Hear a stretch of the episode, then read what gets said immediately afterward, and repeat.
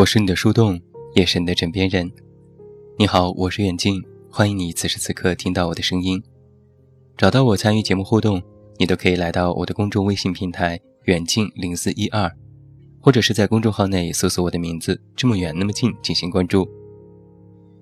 那我的又一本新书故事集《我该如何说再见》也已经全国上市，也期待你的多多关注和支持。前段时间，微信更新推出了新功能，允许朋友查看朋友圈的期限，其中有全部、最近半年、三天。这次更新引起了不小的波澜，我起码看了三篇有关这个话题的文章，基本都是清一色的表态：朋友圈仅展示三天，比拉黑还可怕。让我们来看看这些文章当中的观点。朋友圈是现代人了解别人一个最为快捷的方式。翻朋友圈，就等于了解了对方的成长历史和心理历程，做到知己知彼。所以，朋友圈仅展示三天，就等于拒绝了所有人了解你的途径。更有腹黑的观点说，这样做是为了引起关注，获得存在感。还有的文章在说啊。全面暴露自己的生活让人感觉不安全，仅展示一部分，一是能够有所隐私，二是可以让自己不去面对曾经的那些羞耻感。限制朋友圈展示的天数是一个收紧的过程，是内心层面的折射。我们在信息过度的时代，终于有了一个可以选择的方式，抓住一种保障安全的形式。三天后的你，不必担心被窥探到三天前的心情，就好像很多事情从来没有发生过一样。让自己感觉不舒服的时候，按下一个开关，调整好舒适的状态。在网上还有一个段子是这样说的：你可以在微信设置陌生人查看十条朋友圈，但是我作为你的好友，却只看到你三天你的更新。你到底有没有把我当朋友？说老实话，我看到这些观点，第一反应是：听说朋友圈仅展示三天，又惹到你们这群玻璃心了吧？真是成天闲得没事做。人家以前正常开放朋友圈的时候，也没见你条条点赞和回复，怎么到了现在就高喊你不把我当朋友呢？那你对朋友的理解？可真是有太大的偏差。其实说起来，我是通过别人的朋友圈，知道微信更新了展示限制的功能。某天点开一位许久未联系人的朋友圈，看到寥寥几条的更新，然后下面写着一行小字：“朋友仅展示最近三天的朋友圈。”当时我呢是觉得很有趣，心里还在赞叹。微信是越来越知道保护人的隐私了，可是没过几天，网上的风评就发生了变化，人人都在谈展示三天这件事弊大于利。我也开始觉得自己可能脑回路不太正常，于是就问了几个朋友对于这件事的看法。一位朋友说自己设置了三天展示，没什么特别的理由。就是觉得新功能尝尝鲜，有趣好玩。我问，你就不怕有些人来问你为什么要这么做吗？朋友说到目前为止还没有人来问过我，我觉得也没有多少人会在意这件事情吧。但相反，我另外一个认识的人在设置之后就遇到了这种情况。一些朋友会问他。为什么要设置三天？是不是最近心情不好，或者有什么难言之隐？她跟我说，最要命的是自己的闺蜜之一指责她根本不把大家当回事，连朋友圈都不让看了，还有什么朋友可言？她说这话的时候有些委屈。难道朋友不是应该常联系、常走动的吗？什么时候看完整的朋友圈，成为了朋友的界定条件呢？一位学心理的朋友替我解答了这样的疑问。正是因为现代社会人们疏于联系和沟通，朋友圈几乎成了唯一了解外人的方式。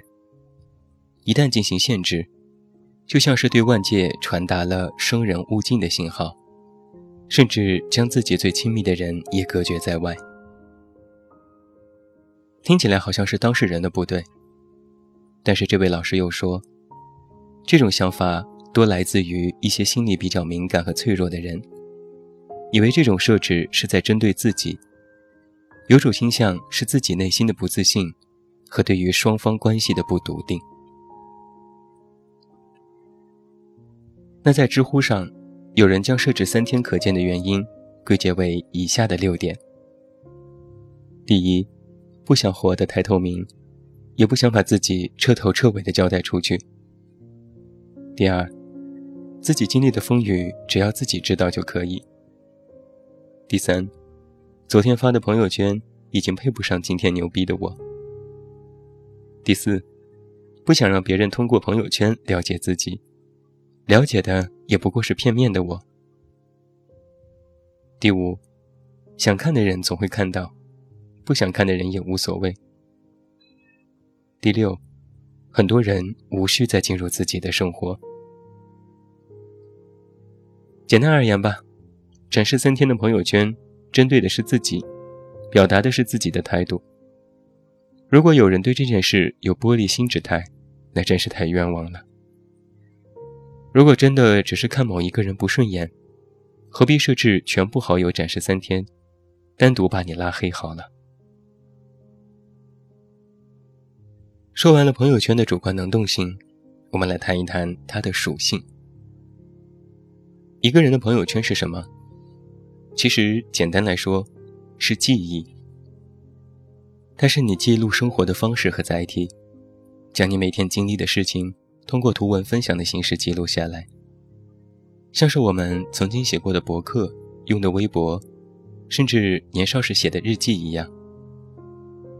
归根结底，他们的归属地都是记忆，只是日记属于私密，朋友圈属于公开。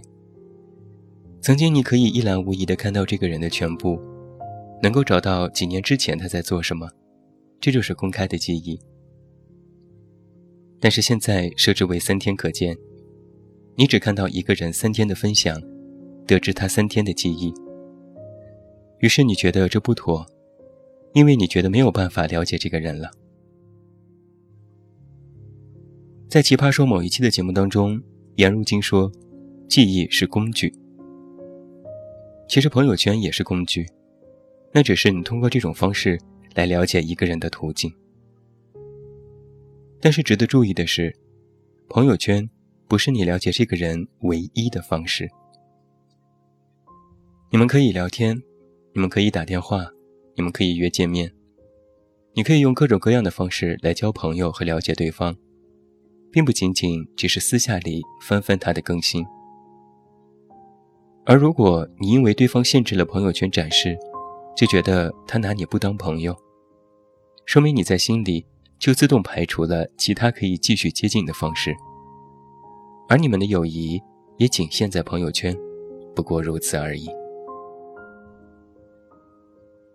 我们来考量这样一点：一个人从最开始的完整展示朋友圈，到现在的设置三天可见，其中有怎样的一个心理变化？或许每个人都有不同的动机，但是他们都会有一个前提，就是我不愿意让自己的这些动态再被别人知晓，无论对方是谁。设置朋友圈三天可见，代表我需要一定的空间和隐私。我有些事情没有必要和所有人分享，但我有必要单独记录被自己看到。同样。我也不是屏蔽了自己的朋友圈，所有人依然可见我的动态，只是有时间限制。这三天过去，我就想让它属于自己。有一个同类比较。之前我在记录生活，把自己的记忆公之于众。现在我想写日记，将这些记忆单独保留，享受自己不可分享的空间。但是有人偏偏要看我本属于应该私密的日记，那是究竟是谁的问题呢？如果不分享这些日记，就应该是不把别人当朋友吗？一个不能够及时了解别人的动态，却由马后炮来指责设置朋友圈三天的人，其实是不懂得人与人之间的交往底线。成年人之间的交往有一个底线，就是有度。诚然，作为最要好的朋友，你设置了朋友圈三天。我最近因为忙碌，翻到你朋友圈，发现不能得知你之前的生活，固然会有一些失落。但这种失落不能来自于对方，而是应该自省。你为什么不能够及时了解最要好朋友的状态？你为什么不在朋友当下更新朋友圈时就有所回应，偏偏要发现他在设置期限后感觉不被重视呢？而退一步讲，哪怕作为最为亲密的人，你也不可能百分之一百的了解他，更不可能知晓对方的所有生活细节。成年人的交往，就是在相互不侵扰和彼此尊重的前提下。进行友善的交际和平等的对话。或许会有人反驳：有人关闭了朋友圈，就是不尊重和不平等。但是我却觉得，这种设置正是周全了这种平等之后给予你的一个警示，那就是：如果你真的想了解这个人，请你及时；如果你真的在意某个人，请你多和他有直接的互动。而不仅仅是看看他以前发生过什么事情，点个赞、评论一句而已。我曾经有一位好友，在屏蔽自己朋友圈后说：“朋友圈就是一个工具，该知道的我都知道，不该我知道的我也不深究。人与人之间应该保持一定的距离，不过分的参与到别人的生活。”更不能要求别人对你毫无保留、事无巨细，那是爱人可能有的状态。一般的人际交往大可不必。我们和别人成为朋友、伴侣，或者是其他的相处模式，最开始考量的准则是：你是谁，你从哪里来。交往最初的了解都源于此，而朋友圈的功能就是告诉你这些。而在你们确定了相处模式之后，你是谁就会变成你以后怎样，你从哪里来就变成你要到哪里去。最初的了解就会变成以后相伴的交心和相处，这都是伴随着了解深入而进行的相处的递增。但是非常显然，朋友圈只是你了解这个人的工具，它不是目的。谁能说我和这个人成为朋友，只是为了看他的朋友圈呢？因为设置了朋友圈期限，就觉得这个人成不了朋友，其实本身就是一个本末倒置的错误想法。把握好人与人之间的度，才能更好的与人相处。每个人都有自己的隐私，都需要自己的空间。有些人可能大大咧咧，和我一样。展示所有全部的细节给别人看，但是有些人现在就愿意与别人分享一段时间的记忆，难道不应该给予理解和尊重吗？所以呀，面对朋友圈仅展示三天，哪里来的那么多上纲上线，让这群玻璃心们感叹世风日下，人心叵测。要我说啊，有这样揣测的时间。倒不如好好的和朋友见个面，吃个饭，来得更加温暖和真切，不是吗？那最后祝你晚安，有一个好梦。我是远近，我们明天再见。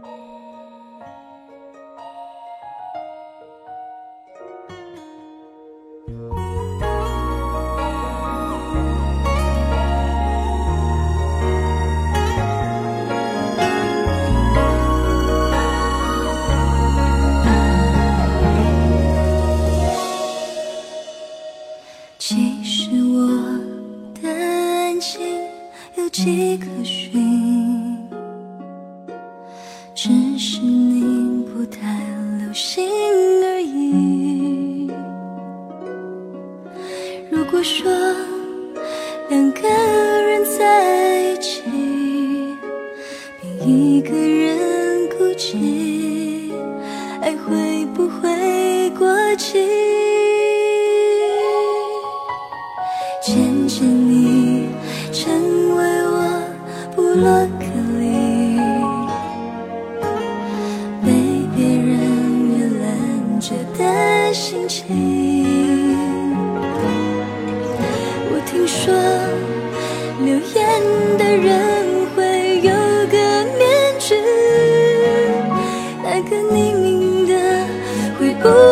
就是你。